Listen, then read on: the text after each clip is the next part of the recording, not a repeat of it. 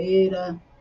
Estamos aqui muito felizes com essa nova proposta de trabalho. Né? Nós vamos iniciar o estudo de mais uma obra de divulgação da doutrina espírita, de um conteúdo maravilhoso, refere-se completamente ao Mestre Jesus, que é a obra Mestre na Educação, autoria de Pedro de Camargo, que usou o pseudônimo Vinícius nas suas obras. É um livro maravilhoso, um livro é, de conhecimento de poucos, né? Porque é uma obra que já não está tanto em uso como muitas que já foram lançadas. Mas é uma obra que merece a nossa atenção. Pedro de Camargo, ele foi educador e divulgador espírita. E os trabalhos dele na área de educação são referência até hoje.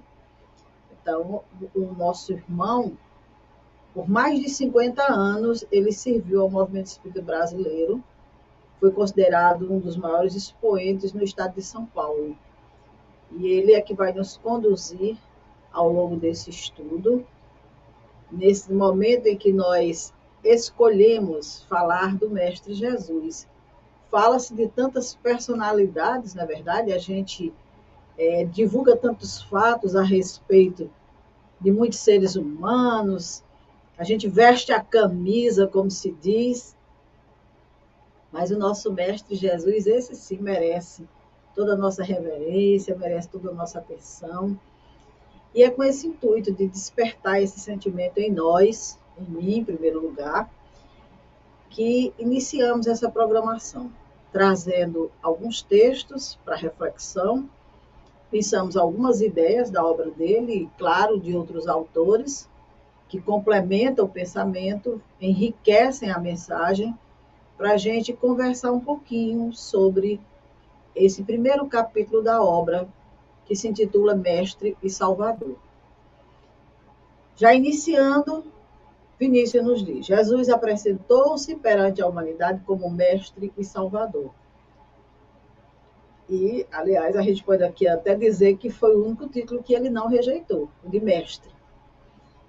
Nós vamos encontrar em João, capítulo 13, versículo de 12 a 14.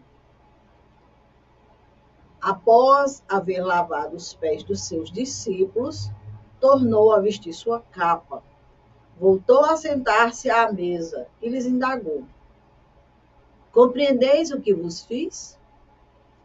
Vós me chamais mestre e senhor, e estáis certos, pois eu de fato o sou. Dessa maneira, se de vós eu sou mestre, senhor e mestre, e ainda assim vos lavei os pés, igualmente vós deveis lavar os pés uns dos outros. Então, veja que ensinamento Jesus nos dá aqui. ele, mestre, o Salvador, reconhecido pelos discípulos como sendo, se auto-intitula de sim, eu, de fato, eu sou. Agora, se eu, como mestre, como Salvador, lavo os vossos pés, igualmente vós deveis lavar os pés uns dos outros. E aí, como discípulos do Mestre Jesus, porque nós dizemos, dizemos que somos, né? Pelo menos dizemos que somos cristãos, que Ele é o nosso Mestre. Como é que nós atentamos para esses ensinamentos de Jesus? Nós temos essa humildade, mesmo diante de nos sentirmos superiores em algumas situações, de agirmos com os nossos irmãos que estejam de alguma forma submetidos a nós, de uma forma tão amorosa como Cristo se colocou, lavando os pés dos seus discípulos e dizendo claramente: se eu, como mestre e salvador, faço isso, vocês também, que são meus seguidores, devem lavar os pés uns dos outros. Não é para a gente sair lavando os pés dos outros, não é, não é, a figura não é essa mas é mostrando que nós precisamos ter humildade, que nós precisamos ter uma postura de amor de uns para com os outros. Então, mestre é aquele que educa, nos diz o Vinícius. E Jesus foi um educador por excelência. Educou os apóstolos, homens rudes em curto período. Eu nunca esqueci quando eu li a obra do Augusto Cury sobre Jesus, aonde ele demonstrava que em pouco tempo Jesus transformou aqueles homens em referência para nós no Evangelho. Pescadores rudes. Basta que a gente lembre a figura de Pedro, que se exaltava por qualquer coisa, Tiago, que negava o Cristo. Todos os apóstolos tinham lá o seu perfil ainda em desequilíbrio, em desarmonia. E o curto tempo que eles estiveram com Jesus, eles se educaram. Então, Jesus foi um educador por excelência, sim. Educou os apóstolos e vem nos educando. E aí ele diz: educar é apelar para os poderes do Espírito. E quais são esses poderes que nós podemos pensar aqui? A minha mente veio, vocês aí também podem pensar, ter uma outra ideia, de que esses poderes são as aquisições do espírito. Os espíritos vêm de vivências longas, de aprendizados diversos. Tudo isso fica no acervo do espírito. E Jesus apelava para esses poderes, para essas memórias, e educar, como ele diz, é apelar para os poderes do espírito, porque todos nós temos uma grande bagagem que precisa, de vez em quando, ser despertada, vir à tona. E nessa questão da educação, pode-se apelar, sim, para esses poderes, para essas riquezas interiores que todo ser humano tem. E seguindo, ele diz: o mestre desperta as faculdades que jazem dormentes e ignoradas no âmago do eu ainda em culto. Jesus conhece a nossa alma. Como ele dizia, eu sou o bom pastor, e o bom pastor conhece as suas ovelhas. Ele nos conhece na nossa intimidade. Ele sabe o que, que está dormente, o que, que está ignorado no nosso eu ainda em culto. Então, ele sabendo dessas condições do ser, ele se dirigia a eles de, uma, de forma a atingir a intimidade, como ele fez com Maria de Nazaré, com, com a mulher adúltera. E essa mulher nunca mais foi a mesma diante daquele encontro. A partir daquele momento, ela buscou seguir Jesus e transformou completamente a sua vida. Nós temos também a Maria de Magdala, Maria de Madalena, que Jesus também penetrou a sua intimidade, sentiu a sua necessidade e a preencheu, e a partir dali ela foi uma outra pessoa. Então, a Joana, no livro Jesus o Evangelho à Luz da Psicologia Profunda, ela nos diz ele não se detém à borda do problema, mas identifica o despertando o problematizado para que não reincida no erro, no comprometimento moral com a consciência, a fim de que não lhe aconteça algo pior. Então, Jesus não ficava ali na borda do problema, como muitos de nós ficamos, muitas vezes, diante de situações que a gente acha que sabe exatamente o que aconteceu, o que motivou uma ação, uma situação.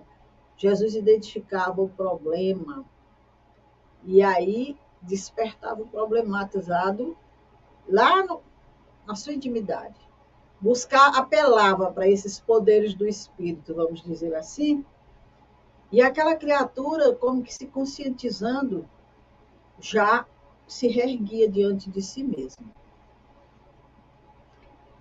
Então, seguindo, Vinícius nos diz: entre aquele que ensina e aquele que aprende, é preciso que exista uma relação, uma correspondência de esforços, sem o que não haverá ensinamento nem aprendizagem. Quanto mais íntima a comunhão entre o mestre e o discípulo, melhor êxito advirá para quem ensina e para quem aprende. Então veja, Jesus dizia para todos nós: Tomai sobre vós o meu jugo e aprendei comigo, que sou manso e humilde de coração. Então Jesus buscava essa correspondência de esforços, essa comunhão entre ele e o discípulo. Quando ele se colocava naquele momento lado a lado com o ser em dor, quando ele dizia: Tomai sobre vós o meu jugo e aprendei comigo. Vem comigo, junta-se a mim. Era uma correspondência de esforços. Você faz a sua parte e eu te ajudo. Então, era a comunhão entre o mestre e o discípulo. Porque o mestre não fornece instrução, mostra como ela é obtida ao discípulo, cumpre empregar o processo mediante o qual adquirirá instrução. Então, Jesus trazia essa instrução, dizia como ela poderia ser obtida. Toma o meu jugo, aprende comigo. Mostrava como deveria ser. E aí, se o discípulo cumprir, com certeza ele vai adquirir toda a instrução necessária. Se nós, diante de um momento de dor, de sofrimento, de dificuldade, lembramos desse, desse chamado de Jesus, tomamos o seu jugo, vamos aprender muito com ele, com certeza. Com a sua bondade, com a sua humildade, com a sua mansidão. Então, para que a comunhão e, e para que a comunhão entre o mestre e o discípulo seja um fato, é absolutamente indispensável o concurso, a cooperação de ambos. Sem essa aceitação, sem essa, esse esforço de melhoria e de transformação, sem essa cooperação de ambos, Jesus ajudando e nós fazendo a nossa parte, o discípulo fazendo a sua parte, com certeza o resultado é pleno. Mas se não, como vai acontecer? E aí, nesse texto, Vinícius nos, nos esclarece. Se o mestre irradia para o discípulo e o discípulo não irradia para o mestre, deixa de haver correspondência entre eles. E o discípulo nenhum aproveitamento tirará das lições recebidas. Se Jesus enviou o chamado, se ele trouxe o seu evangelho para nós, mas ele está irradiando para o discípulo. Mas se o discípulo não irradia para o mestre, se o discípulo não quer se aperceber dos ensinamentos, não quer buscar esses conhecimentos, não quer se autoanalisar diante desses ensinamentos, não existe a correspondência entre ele e o mestre. Então, com certeza, o discípulo não vai aproveitar nenhuma das lições recebidas. Não é que a lição não seja boa, não é que a, a, a lição não seja proveitosa. Foi o discípulo que simplesmente não fez caso da lição. É mesmo que o professor em sala de aula. Se ele passa uma tarefa para o aluno, o mestre irradiou para o discípulo. E o aluno chega em casa, guarda o livro, guarda o caderno, não faz a tarefa, ele não irradiou para o mestre. Então, como é que ele vai tirar proveito dessas lições recebidas? Como é que, ele, que vai existir correspondência entre eles? E aí, o Kardec, na questão 917 do Livro dos Espíritos, nos fala justamente dessa arte de manejar os caracteres que Jesus tinha. Muitos de nós ainda não temos. Que ele diz que quando se conhecer a arte de manejar os caracteres, como se conhece a de manejar as inteligências, consegue-se-á corrigi-los, do mesmo modo que se apruvam plantas novas. Essa arte, porém, exige muito tato, muita experiência e profunda observação. Então, a gente sabe manejar inteligências, a gente sabe manejar o pensamento do outro, conduzir, manipular, a gente sabe fazer um bocado de coisa, ainda na nossa condição moral deficiente. Mas ainda não nos aprimoramos nessa arte de manejar os caracteres, como diz Kardec, de educar primeiro a nós, para poder educar o outro né? porque exige muito tato, muita experiência, profunda observação. E quando a gente fala assim, a gente pensa, ah, então não é para agora, eu não tenho essa experiência, eu não tenho esse tato, mas nós falamos nos poderes do espírito. Lá no início, o Vinícius falou dos poderes do espírito. Que cada um de nós traz aí uma bagagem de vivências, de experiências, que precisa de vez em quando ser trazida à tona por nós, ser refletida. Quais são os poderes que o meu espírito tem? Qual a bagagem que eu posso ter nisso? Porque diante de algumas dificuldades que a gente possa ter, a gente vem ao mundo, reencarna, e a gente não lembra do passado. Mas todas as experiências que a gente viveu fica arquivado no nosso espírito. É o nosso cofre íntimo, vamos dizer assim. Na hora que eu quiser ter acesso, eu posso ir lá e abrir. E isso se faz muito através da reflexão, do pensamento, da intuição, que a gente precisa usar mais. Então, se eu estou diante de uma situação que eu não sei de maneira nenhuma como me posicionar, vamos apelar para esses poderes do espírito, vamos solicitar do nosso espírito que libere essa informação, se ela existe, para que eu possa fazer bom uso dela naquele momento. Porque muitas vezes a gente lembra de pedir primeiro aos espíritos, quando a gente tem isso em nós. Então, que a gente apele para os poderes do espírito, que a gente busque na nossa intimidade o que eu posso ter, fique atento às intuições que possam surgir. De repente, eu sei exatamente como agir, como posicionar diante disso, e aí, diante dessas informações, a gente também pode apelar para os bons espíritos, para o Mestre Jesus, para Deus, porque todo reforço é bem-vindo. Então, Jesus veio trazer-nos a verdade. Fez tudo quanto lhe competia fazer para o cabal desempenho dessa missão que o Pai lhe confiara. Não poupou esforços, foi até o sacrifício. Então, Jesus sabia, quando veio à Terra, que a humanidade na qual ele estaria inserido não era de seres elevados. O mal predominava, ele estava sujeito a tudo que passou, ele sabia. Mas ele não poupou esforços, mesmo assim ele veio. Por sacrifício, ele veio, passou por todas as situações, mas cumpriu sua missão. Agora, resta, portanto, que o homem, o discípulo, faça a sua parte para entrar na posse da verdade. E Jesus era muito claro quando dizia: Conhecereis a verdade, e a verdade vos libertará. Eu preciso conhecer a verdade das coisas para me libertar. Porque a verdade do outro não me convence. O outro pode dizer as suas verdades e eu achar que não tem sentido. Não me convenceu. Então eu preciso conhecer a verdade. Sou eu que tenho que buscar essa verdade. E uma vez ela comigo, eu estou liberta. Pronto. Nada mais me confunde.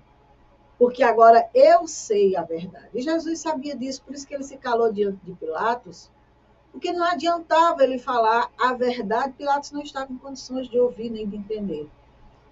Quando ele conhecesse a verdade, aí sim ele estaria liberto.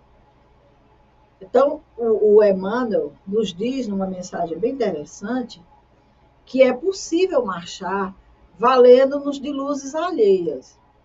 É possível a gente até avançar um pouco, apenas com os conhecimentos alheios, lendo algumas obras, assistindo algumas palestras, algumas lives, algumas coisas. É possível.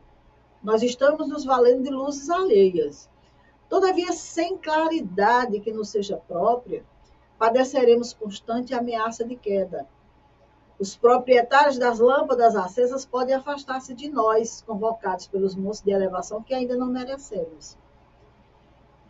Então, sem essa claridade que nós vamos buscar, sem essa verdade construída dentro de nós, sem essas lâmpadas acesas dentro de nós, as nossas luzes próprias, a gente pode cair, estar em constante queda.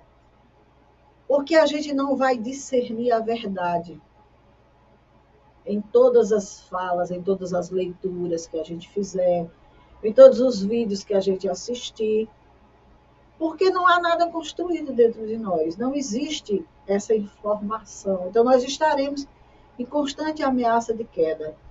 Aqueles que nos ensinaram, aqueles luzeiros que estiveram ali nos conduzindo, eles vão se afastar de nós porque eles vão se elevar ainda mais. E nós vamos ficar no nosso patamar, até que a gente se decida a subir, a dar um passo além. E aí Emmanuel continua a nos dizer: vale-te, pois, dos luzeiros do caminho. Aplica o pavio da boa vontade ao óleo do serviço e da humildade e acende o teu archote para a jornada. Então, maravilhoso. Vamos nos valer dos livros, das palestras, das lives, dos seminários, de tudo. Mas, depois disso, vamos aprofundar a lente do conhecimento, da boa vontade, do serviço. Vamos acender, acender o nosso archote para a nossa jornada. Vamos nos iluminar. E ele diz: agradece ao que te ilumina por uma hora, por alguns dias ou por muitos anos mas não ouvi de tua candeia, se não desejas revelar dos precipícios da estrada longa. Então, se eu vou numa caminhada e alguém tem luz que me ilumina, que maravilha, vamos agradecer. Mas vamos botar um óleozinho na candeia também, porque uma hora a gente pode resvalar em algum precipício. Como disse o Emmanuel no início da mensagem, aquele luzeiro pode se afastar, seguir para os seus montes de elevação, que eu não estou em condições de ir ainda, e eu vou ficar nas trevas do, da ignorância. Nessa estrada longa, eu posso cair no precipício. Então, eu tenho que colocar óleo na minha candeia. Eu tenho que aproveitar todo o ensinamento que eu estou recebendo, todas as oportunidades que eu estou tendo, para me estruturar, para me organizar, para aprender, para me esclarecer. Porque nossa necessidade básica, nos diz Emmanuel, é de luz própria, de esclarecimento íntimo, de alta educação, de conversão substancial do eu ao reino de Deus. É isso que Deus espera de nós, que nós construamos em nós essa fortaleza íntima, que tenhamos luz própria, esclarecimento íntimo, alta educação. Aí sim nós estaremos trabalhando esse nosso eu de conformidade com o que Deus espera de nós. Aqueles que já, já satisfizeram tal condição, vêm bebendo da água viva, vêm apanhando dia por dia partículas de verdade, centelhas de luz são aqueles espíritos que já se adiantaram mais. Nós tivemos aí alguns entre nós que vieram partilhar conosco o seu conhecimento, a sua sabedoria, para que a gente tenha exemplos. Jesus foi o expoente maior, mas nós tivemos aí Francisco de Assis, nós tivemos mais próximo de nós os nossos irmãos Chico Xavier, Bezerra de Menezes, Eurípides Bassanufo, muitos é, irmãos nossos que já estão satisfazendo essa condição, já estão bebendo da água viva, e já estão com essas partículas de verdade, com essas centelhas de luz. Então, eles já satisfazem essa condição do eu sendo construído numa Deus. Mas os que deixaram de preencher a condição permanecem nas trevas, na ignorância. E nas trevas e na ignorância permanecerão, até que batam, peçam e procurem. Então, quem não fez nada pela sua elevação, quem não construiu nada intimamente, permanece nas trevas da ignorância. E aí vão permanecer, até que batam, peçam e procurem. E aí a gente lembra que por muito tempo na nossa jornada, nós batemos, nós pedimos, nós buscamos nos caminhos do erro. Porque quando Jesus disse bater e pedir e buscar, ele não deixou claro onde que a gente podia bater, não. Se a gente bater na porta errada, ela abre. Se a gente pedir na porta errada, a gente recebe. E se a gente buscar na porta errada, a gente encontra. Então a gente bateu muito tempo nos caminhos do erro nessas portas. E aí, para mudar esse quadro, para que a gente saia dessa condição de ignorância e de trevas, a gente vai precisar bater, pedir e buscar. E André Luiz nos diz que essa condição equivale a desejar, saber desejar e merecer. Quer dizer, eu vou precisar me aperceber do erro em que eu vou me conduzindo, da minha condição de inferioridade, de ignorância e desejar sair dela. E saber desejar, que seria, no caso que a gente possa pensar, me esforçar, fazer a minha parte, fazer tudo o que esteja ao meu alcance para sair daquela condição e aí sim merecer auxílio. Então, bater e pedir, buscar é um processo que se desenvolve em nossas vidas e que é trabalhado por nós, apenas por nós. Então, Jesus veio trazer-nos a redenção, o resgate. E é por isso que nós o chamamos de Salvador, nos diz Vinícius. Mas os que se comprazem na servidão das paixões e dos vícios não têm Jesus um Salvador. Essas pessoas não acreditam no Mestre Jesus, não dão valor à sua mensagem. Então, com certeza, não tem Jesus como o seu Salvador. E Jesus não é mestre de ociosos, nem é salvador de impenitentes, de pessoas que não se arrependem.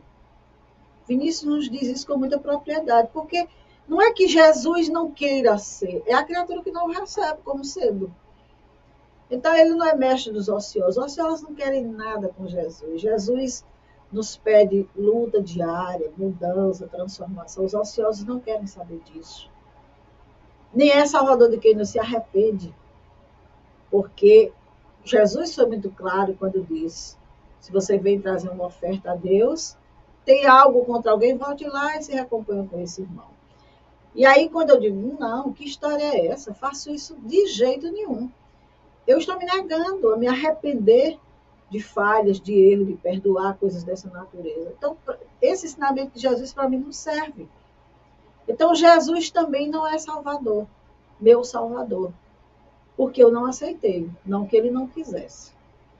Então, para ociosos e impenitentes, o recurso maior da lei é o aguilhão da dor.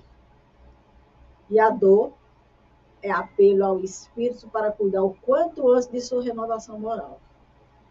Quando a dor bate na nossa porta, ela está sinalizando que há algo de errado com aquele espírito e que ele precisa urgentemente cuidar do, do que está motivando essa dor, para que ele possa se renovar.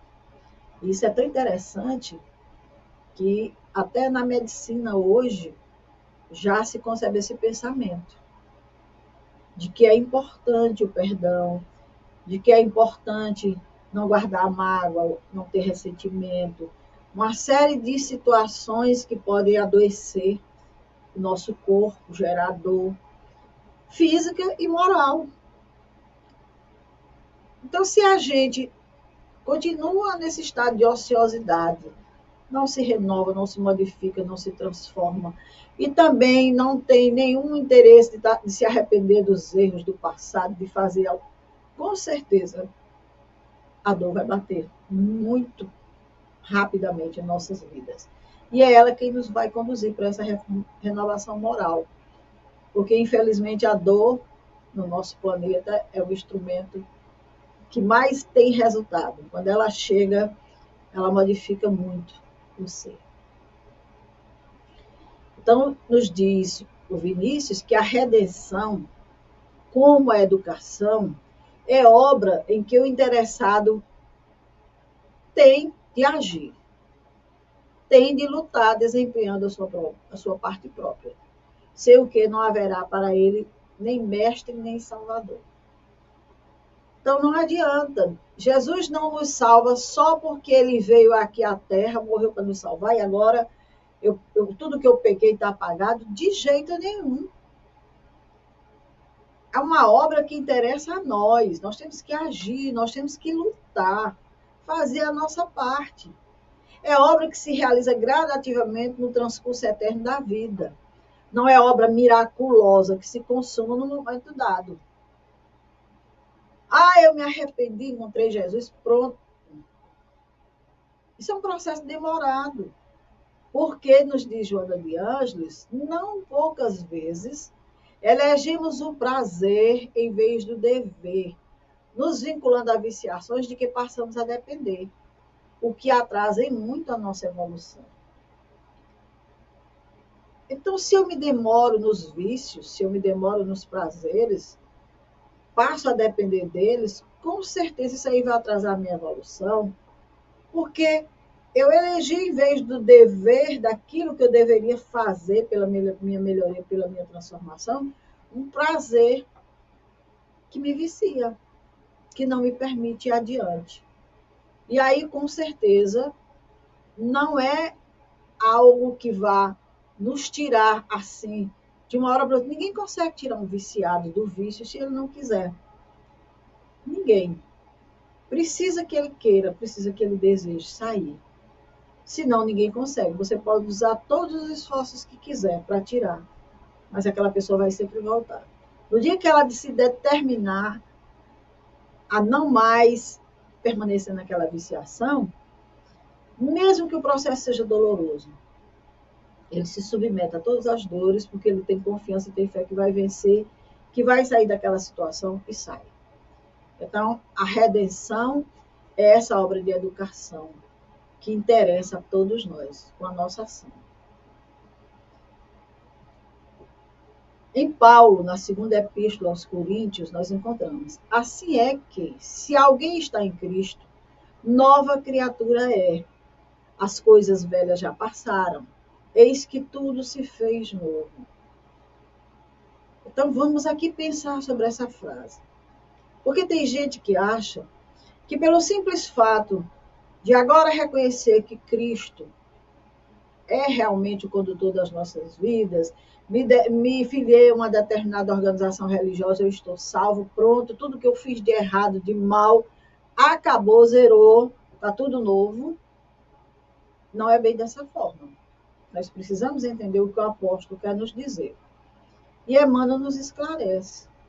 Em Cristo, tudo deve ser renovado. O passado delituoso estará morto. As situações de dúvida terão chegado ao fim. As velhas cogitações do homem carnal darão lugar à vida nova em espírito, onde tudo significa sadia reconstrução para o futuro eterno. Não é o apagar das faltas, das quais responderemos ceitil por ceitil, mas é um basta nas atitudes errôneas. Então, quer dizer que nova criatura é, as coisas velhas já passaram, e isso que tudo se fez novo, porque agora eu tenho outro entendimento. Agora sim, eu vou fazer diferente. Eu agora entendi o erro que eu vivia. Então, isso fica no passado, é uma conta que eu devo à lei. E que ceitil por ceitil, como disse Jesus, eu vou responder diante dessa lei, com o amor de Deus nos conduzindo para o meu aprimoramento, para a minha reforma íntima, para a minha melhoria.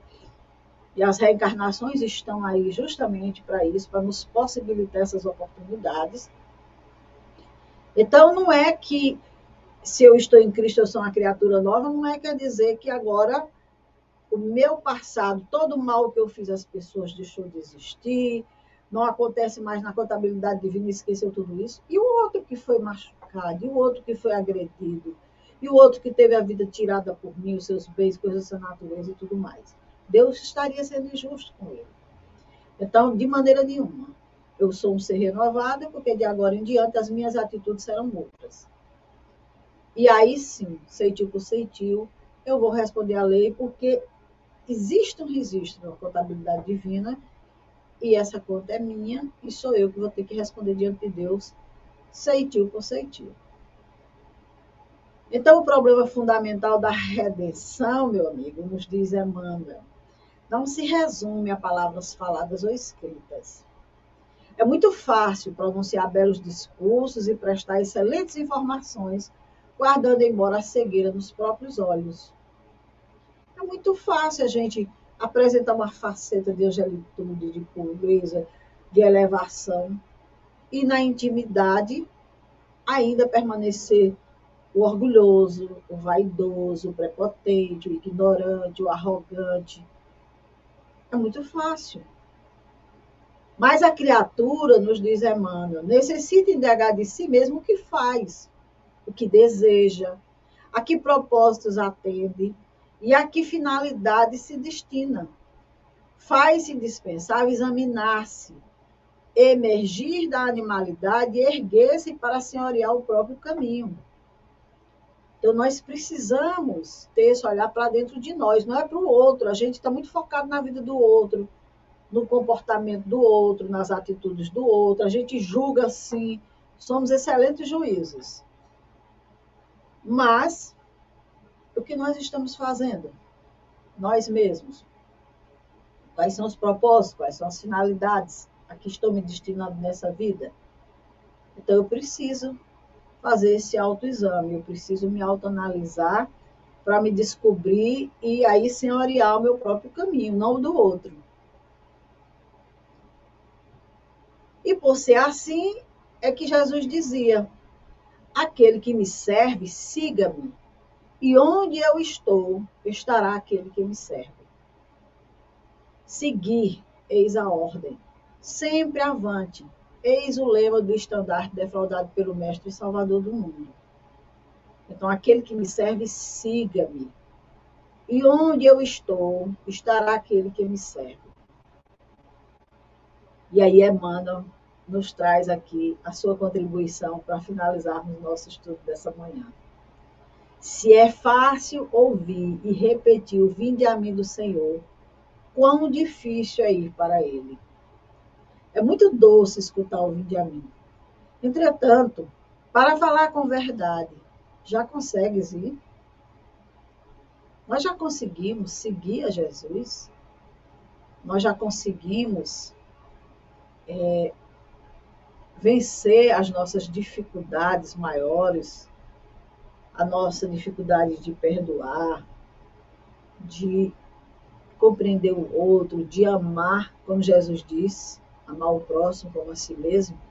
Tudo isso são dificuldades do nosso caminho, são situações que nós temos ainda muito aprendizado a realizar.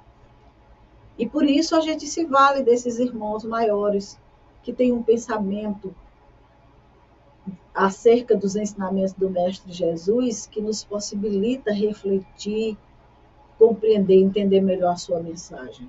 Então, a proposta da nossa manhã de quarta-feira do Mestre na Educação é essa: refletir sobre os ensinamentos do Mestre Jesus, aprender com ele, com o seu Evangelho, para que a gente possa vencer os nossos impedimentos maiores para que a gente possa seguir adiante, seguir em frente, com bondade, com verdade, sempre, sempre na certeza de que o Mestre Jesus, como nos disse, se nós seguirmos a Ele, estaremos sempre na sua companhia.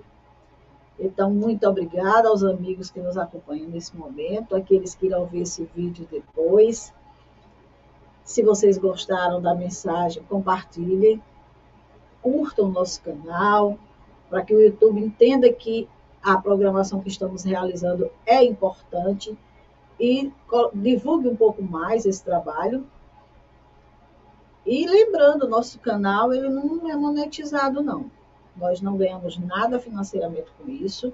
É um trabalho de divulgação da doutrina espírita. O nosso interesse é esse, que essa mensagem chegue a mais e mais pessoas, porque não é uma mensagem nossa, é uma mensagem da doutrina espírita, dos espíritos encarnados que aqui estiveram, como Pedro de Camargo, e muitos outros, e dos desencarnados, como nós citamos aqui a Joana de Ângeles, o Emmanuel, e muitos outros que traremos ao longo desses estudos.